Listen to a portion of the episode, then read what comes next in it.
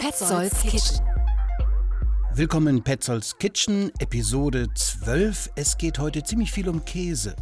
Ich war in einer Küche zu Gast, nämlich bei meinem Freund Fritz Lloyd Blomeyer, Käsehändler, und der lud mich zur Käsefondue ein. Da habe ich viel erfahren über die Geschichte der Käsefondue und was rein muss. Guten Käse nehmen, guten Wein und nicht vergessen, ein bisschen Stärke äh, reinzurühren, damit die Sache auch äh, vernünftig hält. Auch Eva Maria Hilker vom Espress Magazin hat sich mit Käse beschäftigt.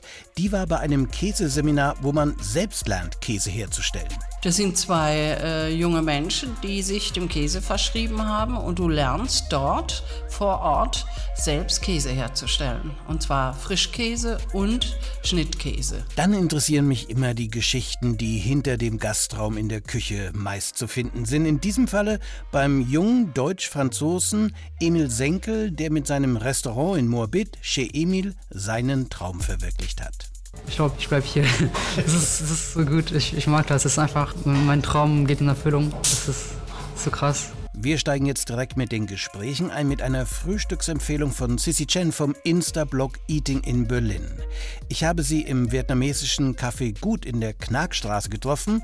Da kann man lecker Banh Mi, vietnamesisches Baguette-Sandwich essen, was Sissy auch mit großem Appetit gemacht hat.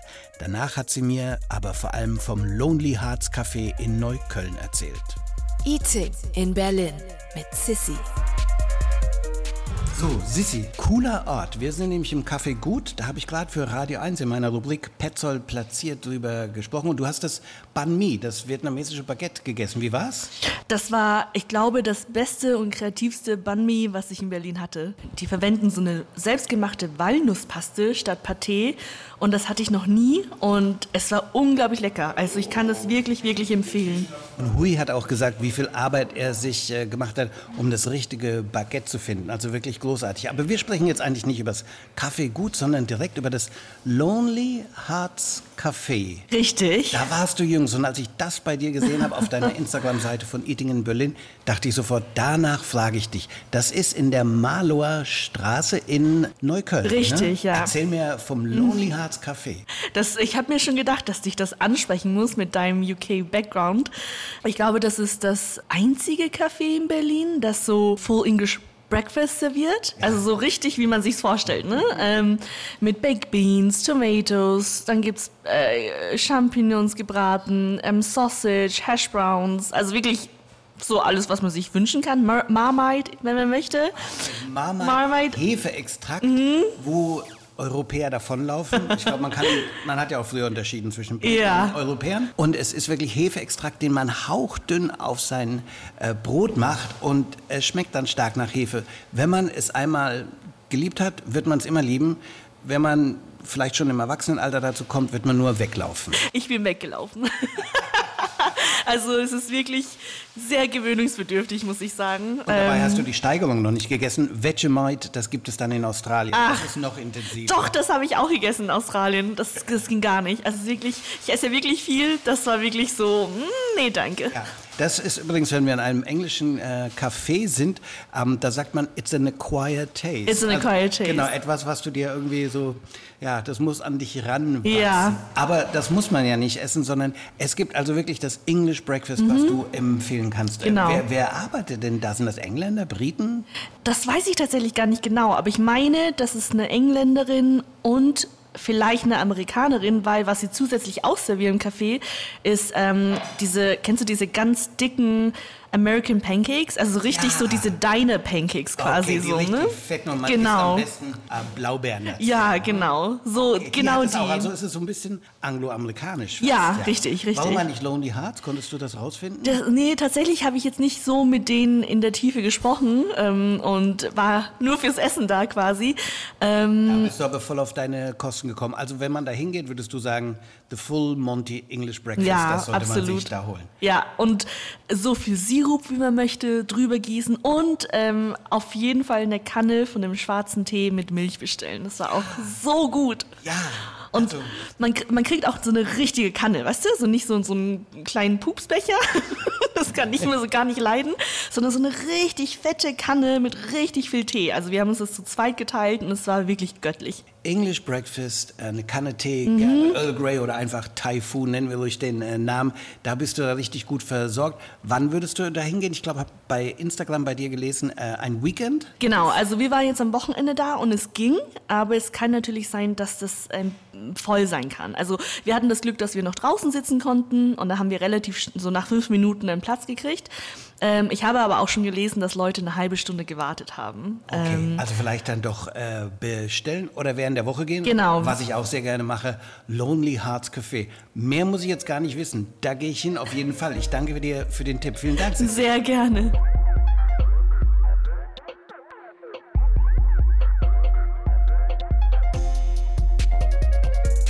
Das Lonely Hearts Café findet ihr in der Malower Straße in Neukölln.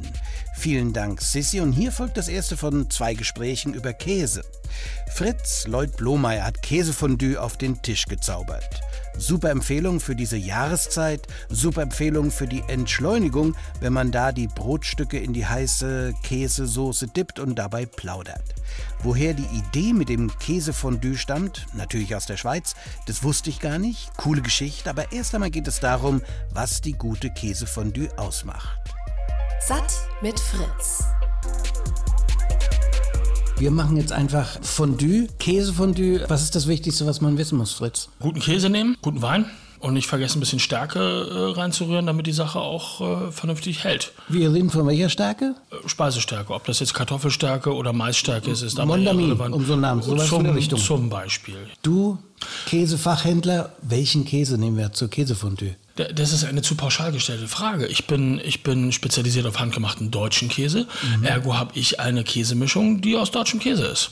Okay. Und äh, Käsemischung höre ich da gleich. Es genau. geht immer um mehrere Käse. Genau, also klassisch in der Schweiz ähm, äh, wird Fondue aus äh, zwei bis fünf unterschiedlichen Käsen gemacht. Das ist in jeder Region unterschiedlich. Und ähm, ja, also ich habe mir einfach über die Jahre eine Fondue-Mischung äh, ausge ausgeklügelt, so die ich, die ich richtig gut finde. Mhm. Und ähm, ja, von allem, was ich hier heute am Tisch gesehen habe, äh, war, wart ihr jetzt auch nicht alle komplett abgeturnt davon. Nee, also mir fiel so beim ersten bisschen auf, wow, das ist so leicht äh, säuerlich. Vielleicht ist da ein bisschen Gruyère oder Cheddar noch dabei. Ich hatte nicht so die richtige Vorstellung, was es ist. Ich hatte nur so einen sehr kräftigen Käsegeschmack und der hat zu dem Brot wunderbar gepasst. Ähm, das war also deine äh, Mischung. Wieso, dumm gefragt, nimmt man nicht einfach nur eine Käsesorte? Na, weil halt es wichtig ist, dass du halt äh, Schichten des Geschmacks quasi hast. Ne? Also du brauchst, du brauchst einen Käse, der eine Süße reinbringt. Du sollte die Säure kommt durch den Wein rein, dann äh, äh, sollte halt auch eine Salzigkeit drin sein. Ähm, das macht man normalerweise dadurch, dass man irgendwas gereiftes, stark gereiftes da reinmacht. Und äh, dann hast du erdige Noten und dann, also wie ist es, es ist, du baust den Geschmack durch die Käsesorten auf, die reinkommen und durch den Wein, der die Grundlage bildet. Auf jeden Fall ein Essen, was unheimlich entschleunigt. Das können wir immer brauchen, aber in diesen Zeiten und in dieser Zeit sowieso. Wo kommt das eigentlich her? Schweizer Geschichte, ohne Frage. Ja, die, Altes ähm, traditionelles Essen, ne? Ja, schon. Aber sagen wir mal, äh, Raclette ist halt was, was sie auf den Almen oder Alpen halt, äh, ne, also Almen sagt man nur in der französischen Schweiz, die Heidi-Cartoons äh, haben uns eingebläut, dass es eine Alm ist. Nein, ähm, im Deutsch, in der deutschsprachigen Schweiz und im, in allen nicht französischen Teilen nennt man es Alpe. Okay. Ne? Und auf der Alp ähm, war es halt so, dass man halt dann früher die Käsereste kurz vor der Rinde genommen hat und die dann halt so am, am, am Feuer halt nochmal angeröstet hat, bis es dann halt irgendwie goldbraune Blasen geschlagen mhm. hat, dann abgeschabt hat auf Kartoffeln oder Brot. Ähm, die das war so ein, ein Alpe-Variante von Marshmallows auf Hickory Sticks. Äh, ja, ja, das ist also so, das ist einfach, das ist das, das, das, das Essen der einfachen Elbler gewesen, könnte man sagen. So, das ist die, die, die köstliche Resteverwertung gewesen. Fondue ja, das ist eine brillante Idee der, der Schweizer Käsehersteller, die äh, irgendwann in den 50ern, glaube ich, mit dem Problem konfrontiert sich sahen, dass, dass eine Überproduktion an äh, großartigen Schweizer Käsen da war und die sich überlegt haben, wie kriegen wir das Zeug jetzt weg? Und dann haben sie halt äh, äh das Rezept von Käsefondue halt äh, nicht nur entwickelt, sondern dann halt auch äh, eine fertige Fondue-Mischung an die Schweizer Armee geliefert.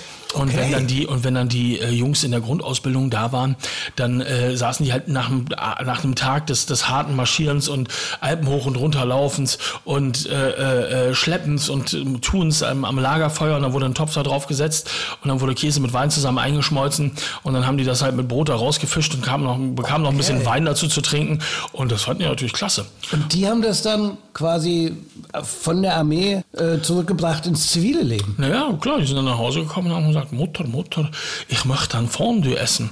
Und dann äh, hat die Mutter gesagt, ja klar, ich setze halt gleich mal eine Fleischbrühe auf und dann gibt's Fondue. Nein, nein, ein Käsefondue. Und naja, so äh, was sie Käsefondue. Und naja, so etablierte sich das Ganze dann. Bei uns später, ich würde mal tippen, so 80er Jahre, das war so die, die Hochzeit. Heute auch wieder, ja. aber- 70er Jahre, 80er Jahre, je nachdem, ähm, wie weit im Süden man vielleicht lebte auch. Und äh, äh, Frankreich, großes Käseland? Ja, sicher. Ähm, und die Franzosen ähm, haben ja auch eine Affinität für, für Schweizer Käse und, und für, für diese urige Kulinarik, die da, die da zelebriert wird. Die ist ja auch- ein Land, wo Leute gerne mal Skifahren gehen. Und das Jura ist ja nun mal teils französisch und teils schweizerisch. Also da gibt's ja, gibt's ja irgendwie schon äh, Schnittpunkte. Letzte Frage, gibt es eigentlich ähm, Regeln beim Fondue-Essen? Ja, ja, die gibt es. Ne? Also, so die, die, also die eine Regel, die sich mir eingebläut hat, ist halt, dass äh, wenn du dein Brot im Fondue-Pot verlierst, dass du der Person links von dir einen Kuss geben musst. Okay, ich dachte, ich habe diese Frage natürlich nicht ohne Hintergedanken gestellt, weil Asterix äh, in der Schweiz, ja, da ist es mit dem Küssen nicht getan, sondern beim dritten Mal Verlieren vom äh, Brot wirst du mit den Füßen gefesselt im Genfer See versenkt. Es handelt sich um ziemlich dekadente Schweizer. Wie kommentiert Obelix diese Angewohnheit der Schweizer? Das musst du ihn fragen. Die spinnen, die Schweizer. Natürlich.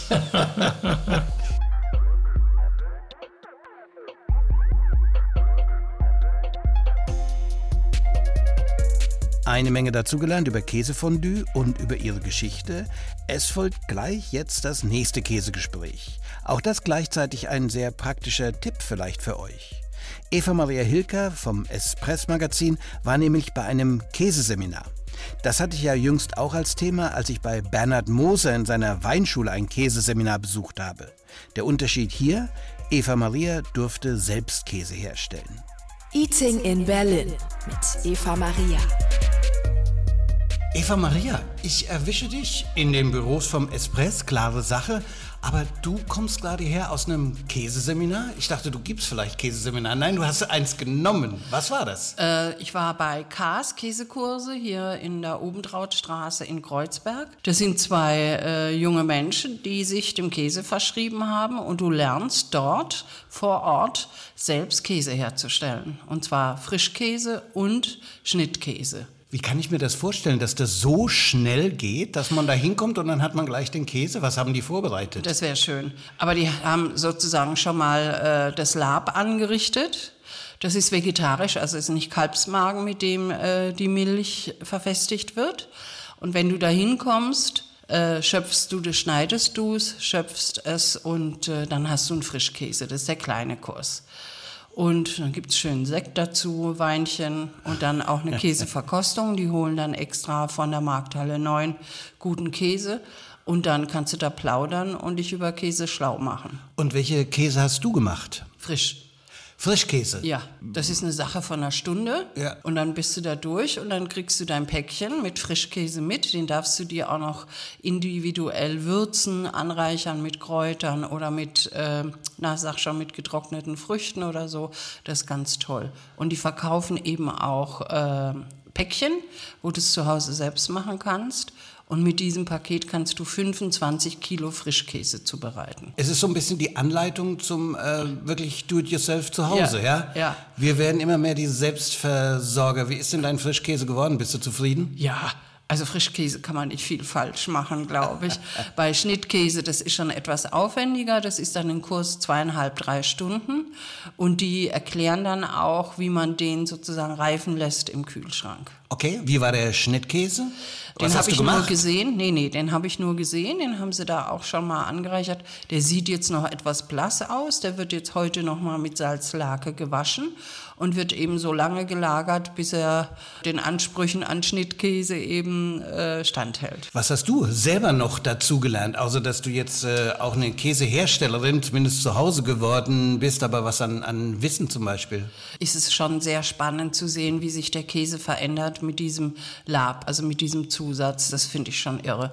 Und du lernst halt einfach auch diese Milch wieder zu schätzen. Also du hast ein Gefühl dafür, dass es nicht irgendwie nur ein Getränk ist oder sonst was, sondern das ist ein richtiges Produkt, wo du auch die Wertschätzung für die arme Kuh, die da ihren Euter hergibt, äh, wieder lernst. Ne? Für wen ist dieser Kurs? Also Für, die, alle. Für alle. Für alle. Also für jeden, für alle, für Junge, für Alte. Also es ist jetzt nichts hochkompliziertes. Es ist halt das mit dem Schneiden.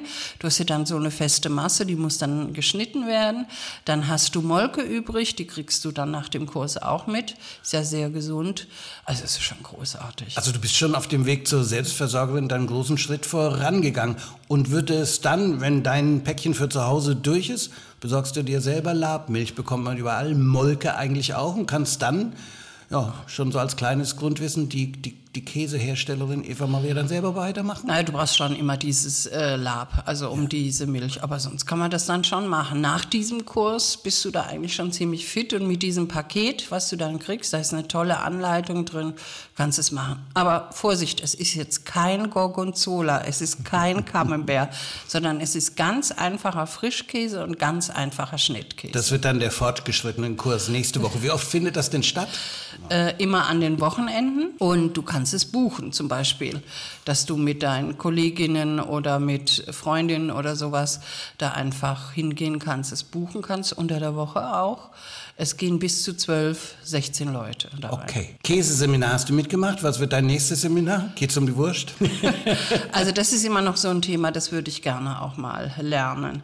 Aber äh, ich wollte eigentlich jetzt zur Zeit ein bisschen vom Fleisch wegkommen. Also äh, den Kurs äh, zum Fleischseminar, den schieben wir dann noch ein bisschen. Ich werde dich dann äh, begleiten, wenn ich darf. Wir treffen uns erstmal nächste Woche im TIS. Oh, ich freue mich so. Ich bin so gespannt.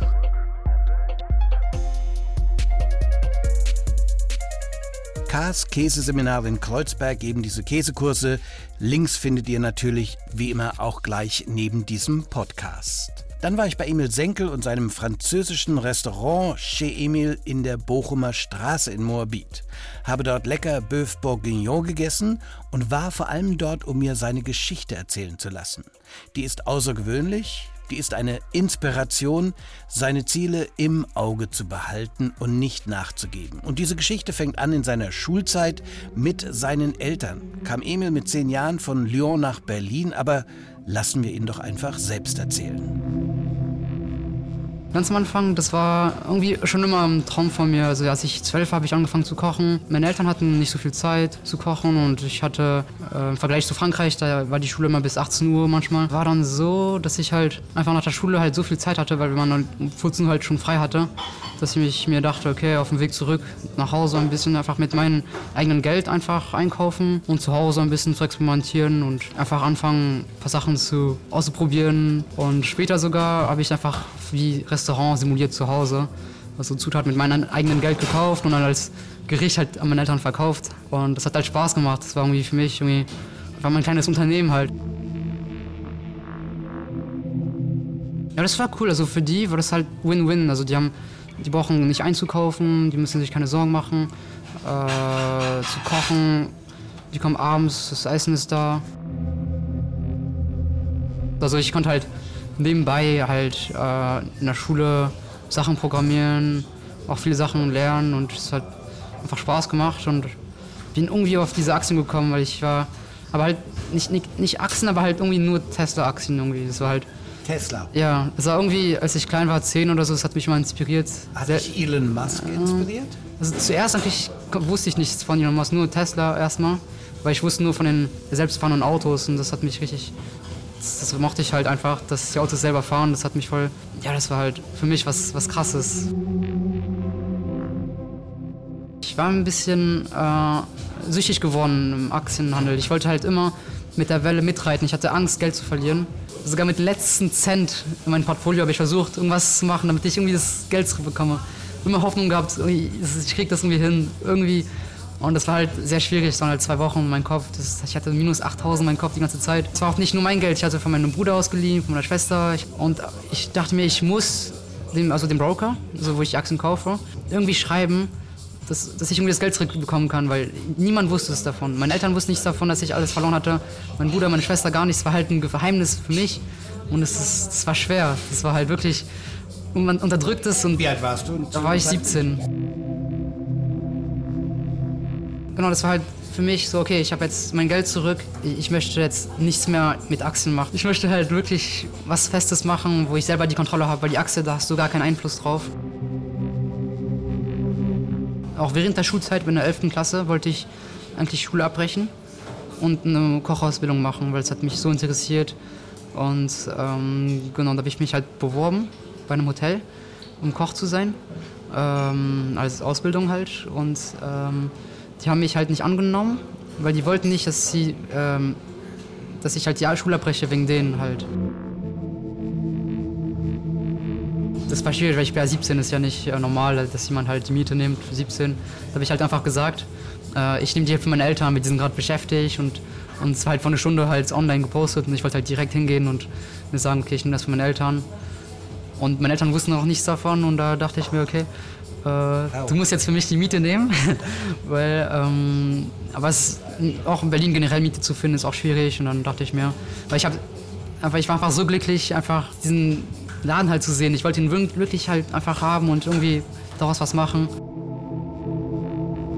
Es ist ein sehr kleines Restaurant. Also wir haben drin äh, 14 bis 17 Plätze ungefähr. Es ist ziemlich eng, aber es läuft sehr gut. Also man muss halt einfach alles einfach auf kleiner machen. Also